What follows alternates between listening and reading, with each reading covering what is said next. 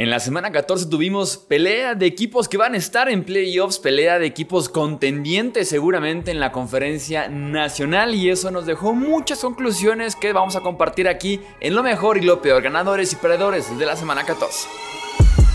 Hablemos de fútbol. Hablemos de fútbol. Noticias, análisis, opinión y debate de la NFL con el estilo de Hablemos de fútbol.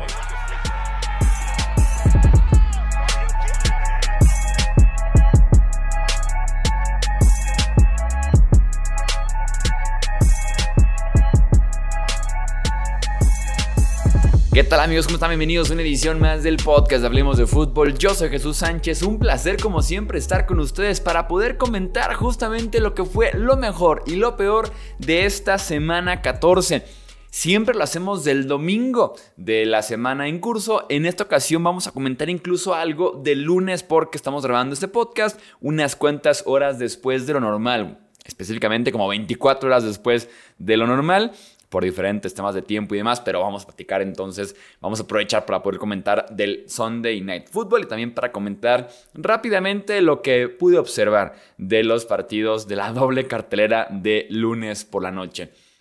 Vamos a arrancar entonces con lo que fue lo mejor. Ganadores de la semana 14 y tenemos que poner a los Dallas Cowboys, porque de alguna forma, a pesar de que habían tenido un historial positivo en contra de Filadelfia, se quitan el peso de encima de ganarle a un serio contendiente de la NFL este año, en esta racha que han tenido muy positiva los Cowboys de haber vencido equipos inferiores, notablemente inferiores, eh, de la media tabla para abajo incluso en la NFL en esta ocasión en casa mandan un mensaje bien, bien importante y bien grande, ganándole de forma muy contundente a los Philadelphia Eagles en prime time, como les digo, en casa, contra en ese momento el que era el número uno de la conferencia nacional.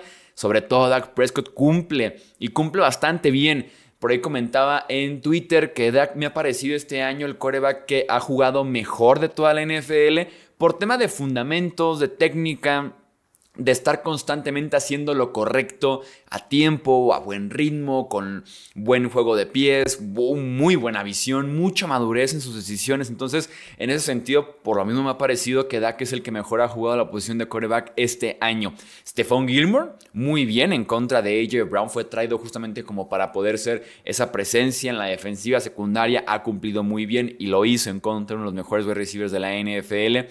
¿Qué decir de Brandon Aubrey, el kicker novato de los Dallas Cowboys? 30 de 30 este año en goles de campo, incluyendo 4 goles de campo en este partido, incluyendo 2 de más de 59 yardas, lo cual es un nuevo récord en la NFL. Nadie había pateado 2 goles de campo de por lo menos 59 yardas en un mismo partido y Brandon Aubrey lo hizo de 60. 59 y de, y de todos modos agregó de 45 y de 50 yardas también. Eh, brutal. Sobre todo porque el de 60 yardas creo que es oficialmente el gol de campo de 60 yardas que más cómodo me he sentido mientras lo veo.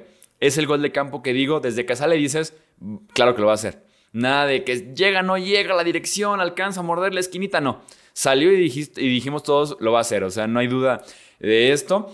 Y yo creo que incluso era bueno de 65, 66 yardas, porque iba muy en el centro y todavía llegó hasta la red. No es como que llegó eso, veces que apenitas libra el poste, no, llegó hasta la red básicamente ese balón. Nuevos líderes, nuevos líderes de la división, estos Cowboys, aunque Curiosamente, no controlan su propio destino. En caso de que Filadelfia gane el resto de sus partidos, al igual que Dallas, Filadelfia sería el campeón de la división y no Dallas, a pesar de que hoy por hoy Dallas está como primer lugar en la, en la, división, en el grupo del este de la NFC.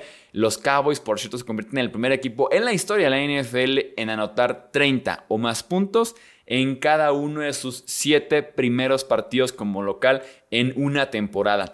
Siguiente ganador, los Buffalo Bills. Han ganado dos de los últimos tres y la única derrota fue en contra de Filadelfia, en Filadelfia, en tiempo extra y se quedaron básicamente a una jugada que hubo una falta de comunicación entre Gabe Davis y Josh Allen de decir también le ganamos a Filadelfia como visitantes en ese tiempo extra. Actualmente son el número 11 en la NFC.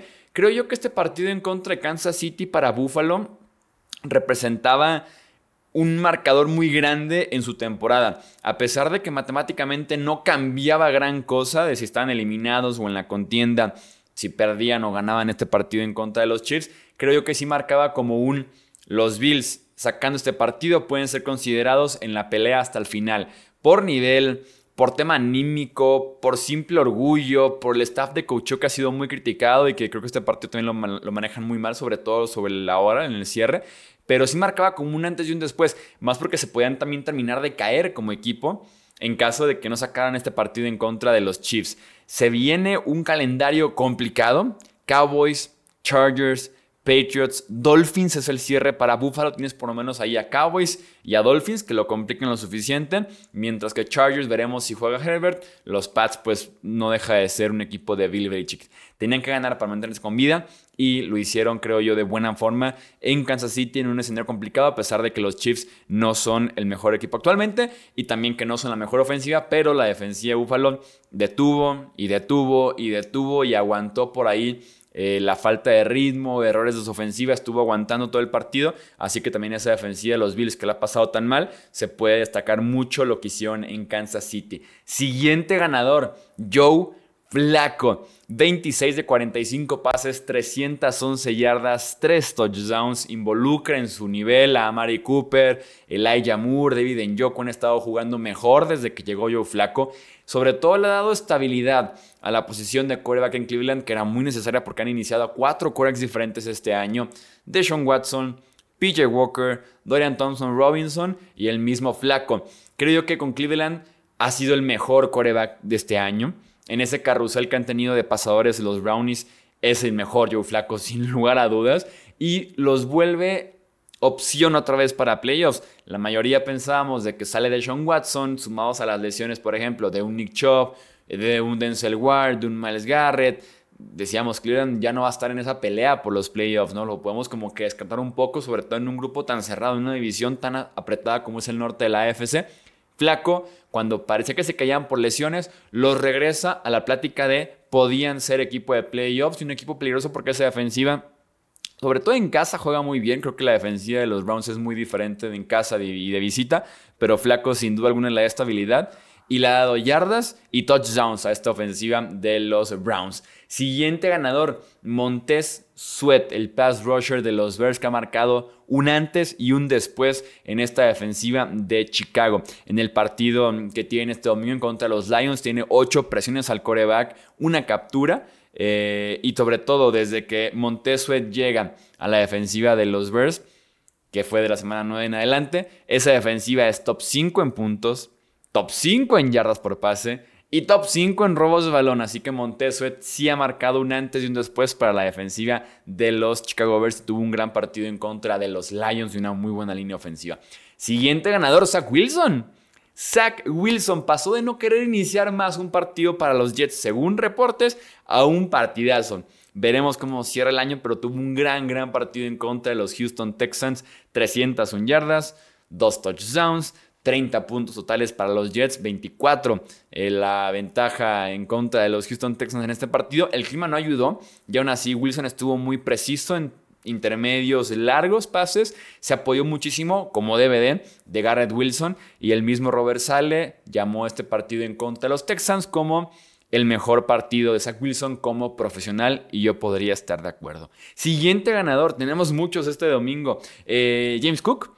Qué bien le ha caído el protagonismo de James Cook a la ofensiva de los Bills es por mucho el mejor corredor de los Buffalo Bills y apenas con el cambio de coordinador ofensivo, de la salida de Ken Dorsey, del eh, promover, de subir de posición a Joe Brady, es que se han dado cuenta que James Cook es quien debe llevarse la mayoría de los toques de balón en esa ofensiva. Cinco recepciones, 83 yardas, un touchdown largo en contra de los Chiefs. Lo hizo muy bien contra los linebackers de Kansas City. Lo han usado más y mejor a James Cook. Siguientes ganador, o en este caso ganadores, Lamar Jackson y Matthew Stafford. Creo yo que han sido de los 4 o 5 mejores quarterbacks en la NFL este año, estos dos quarterbacks, Jackson y Stafford. No fueron perfectos, no ayudó en lo absoluto el clima que también estaba en Baltimore en este momento del partido, pero tuvimos un gran duelo de quarterbacks, que ninguno de los dos sobre todo huyó al reto del final. Cuando parecía que el partido se definía, Matthew Stafford anota ok, es de los Rams, Lamar Jackson llega, anota. ok, es de los Ravens, Matthew Stafford llega y lo manda a tiempo extra. Entonces estuvo bastante bien en ese sentido el cierre del partido para ambos quarterbacks. Jackson aguantó bien en la bolsa, improvisó bien, sobre todo creo yo que lo hizo bastante en este partido y abusó de la defensiva de Rams en pases largos. Mientras que Stafford manejó muy buen manejo de toque, de precisión en cada nivel del campo, corto, intermedio, largo, estuvo muy preciso Matthew Stafford con el brazo en diferentes ángulos, diferente tipo de pases y demás. Lo hizo excelente el quarterback de los Rams, con una defensiva sobre todo muy buena, con muy mal clima y como visitante que era una prueba creo yo muy complicada y que tenían que superar estos Rams y que así lo hicieron. Eso sí, Stafford se salvó una intercepción grosera que estuvo a punto de lanzar con 16 segundos por jugar en el cuarto cuarto y que no hubiera mandado este partido a tiempo extra. Y para cerrar tenemos otros dos ganadores, ambos de San Francisco. Uno es Nick Bosa. Tuvo un gran partido Nick Bosa en contra de los Seahawks. Generó 5 presiones al coreback, una captura y media. Eh, generó 16% de presión en sus intentos de pass rush en contra de esta línea ofensiva de los Seahawks. Me ha gustado en la segunda parte de temporada, ya que pasó un poquito el tema del contrato, si no estaba como en la mejor forma física porque estuvo alejado del equipo y demás. En la segunda parte de la temporada ha tenido un gran impacto Nick Bosa en la defensiva de San Francisco y el otro ganador es Divo Samuel. Tiene seis touchdowns en sus últimos tres partidos. siete recepciones, 150 yardas, un touchdown en contra de Seahawks y también tiene un touchdown por tierra en este partido del domingo. Está en su mejor momento, en su mejor época, Divo Samuel, sobre todo porque cuando la ofensiva de Niners tiene sus opciones un poquito más cerradas, no está en tan buen ritmo, se está estancando un poquito, Divo llega y boom, te hace el touchdown de 50 yardas, no, la escapada de 40 yardas. Creo yo que en aceleración, romper tacleos, esquivar ángulos, ha sido muy bueno Divo Samuel este año para San Francisco, como el mejor Divo Samuel creo yo que hemos visto en la Bahía.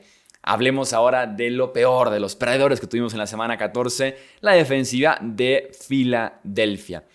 Han permitido en los últimos tres partidos 34 puntos a Buffalo, 42 puntos a San Francisco y 33 puntos a Dallas. Los linebackers nuevamente abusados por corredores y sobre todo por tight ends, como han batallado para cubrir a los tight ends, mientras que los esquineros no son lo suficientemente buenos para aguantar una línea defensiva que tampoco está generando tanta presión al coreback.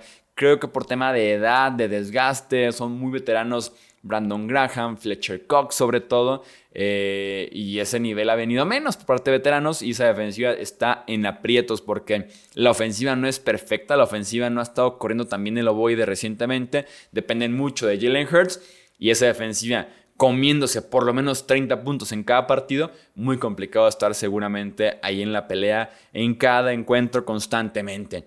Siguiente perdedor, Justin Herbert. De por sí veníamos criticando constantemente a la ofensiva de Chargers y tienen un partido espantoso en general en contra de los Broncos y todavía se lesiona Justin Herbert por segunda vez en el año, esta vez otra vez el dedo, esta vez de la mano derecha, de la mano de lanzar requiere de cirugía y tal vez esto ya termina de noquear a los Chargers este año y de terminar una temporada que fue totalmente decepcionante. Acumulaban siete cuartos sin anotar touchdown era un proyecto que prometía y que definitivamente entre lesiones, falta de rendimiento, un novato espantoso como Quentin Johnston, se cayó ese proyecto por lo menos este año. Siguiente perdedor, los Kansas City Chiefs, víctimas de sus propias decisiones y pecados durante el offseason. Rashid Rice tiene un fumble clave en este partido en contra de los Bills. Kadarius Tony. ¿Qué más podemos decir? Kadarius Tony y su error de no alinearse bien, algo tan básico como ser como alinearse correctamente en una jugada ofensiva, en un deporte que probablemente practica desde que tiene 6, 7, 8 años y no alinearse correctamente, no solamente en esta jugada, sino no estarlo haciendo constantemente durante el partido.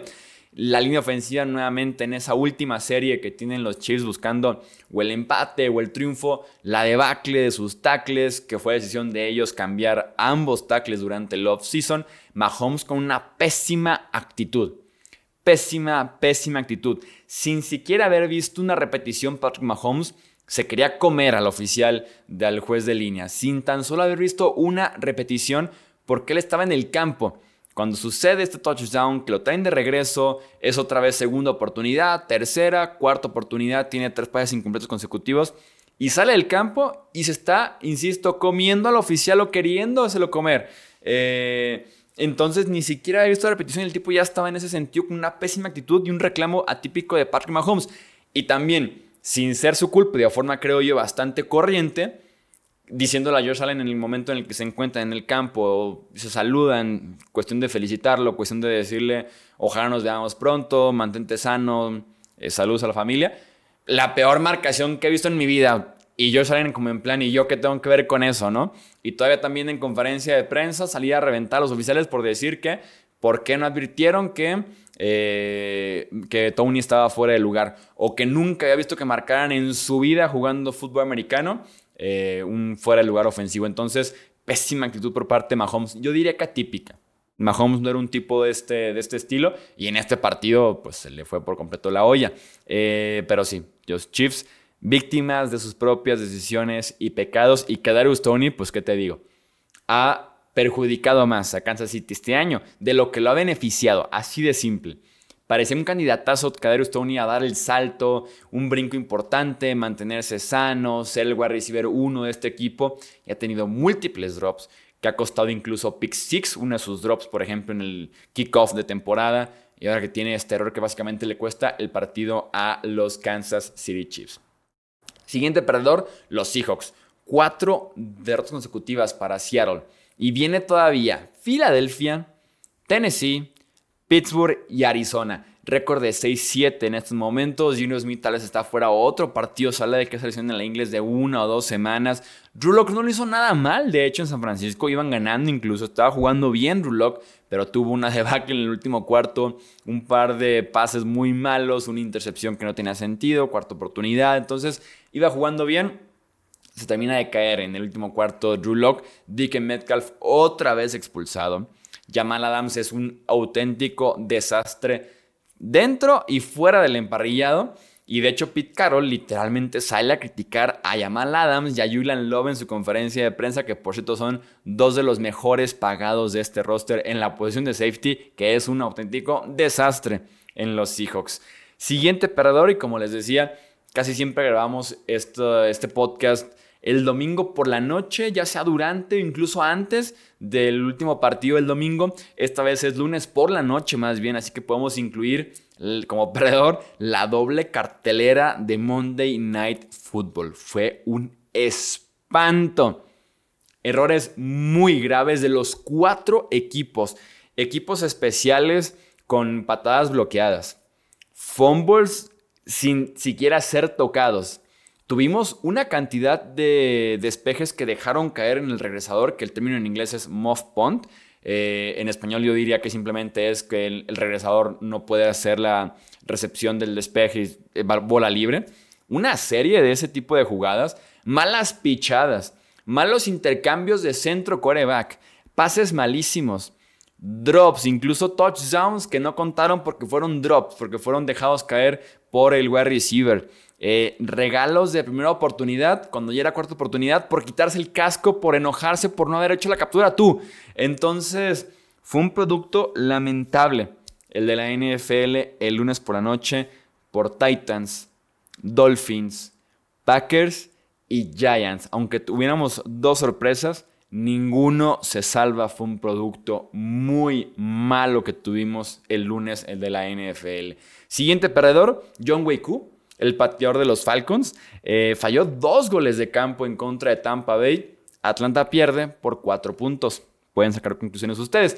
Tenía un 90.1% de acierto en su carrera. Por cierto, el kicker más efectivo o más preciso en la historia de la NFL. Y el tipo falla dos goles de campo sencillos, relativamente cerca. Y una defensiva que estaba incompleta por lesión, al igual que la ofensiva, y cargando como siempre a Desmond Reader, necesitaban de su kicker y les quedó muy mal John Wick, que suele ser extremadamente efectivo. Siguiente perdedor, Bryce Young. Lamentable el nivel de Bryce Young el domingo en contra de los Saints. Siempre aquí venimos a decir, falló muchísimo la línea ofensiva y otra vez falló. Los wide receivers otra vez fallaron. El sistema es espantoso también. pero fue el peor partido que yo le recuerde a Bryce Young en tema de fallar pases. Tenía wide receivers abiertos, tenía wide receivers con separación, lisos para el touchdown y Bryce Young falló y falló y falló pases uno tras otro en todos los niveles del campo. Partido para el olvido para la primera selección global de este draft. Y ya para cerrar, último perdedor, los Raiders de Las Vegas. Pierden 3-0. ¿Qué esperaban? Que no los mencionáramos 3-0. Séptima vez en la historia que sea este marcador de 3 0. Eh, se acabó el envío anímico que tenían con Antonio Pierce, este, eh, este, este, nuevo head coach, nueva actitud, nuevo equipo básicamente, se perdió ya. Es momento de replantear un nuevo tipo de motivación, estrategia, plan para empezar a ganar partidos otra vez. Aiden O'Connell como Korak novato sufrió un montón en contra del Blitz como lo esperábamos, un equipo súper agresivo como es Vikings a la defensiva, con Brian First como coordinador defensivo. Se veía bien que O'Connell sufriera, presionado 19 veces, casi en el 50% de sus intentos de pase y capturado cuatro ocasiones y claro, pues cero puntos en el marcador también. Entonces debemos incluir a O'Connell entre los perdedores que teníamos en este domingo y lunes también de semana 14. Vamos a dejar hasta aquí este podcast. Recuerda comentar, recuerda seguirnos, dar tu opinión sobre este domingo y lunes de semana 14 porque quiero que se arme un buen debate porque tenemos muchos temas polémicos en la NFL en esta semana. Esto es Hablemos de Fútbol. Yo soy Jesús Sánchez. Hasta la próxima. Gracias por escuchar el podcast de Hablemos de Fútbol.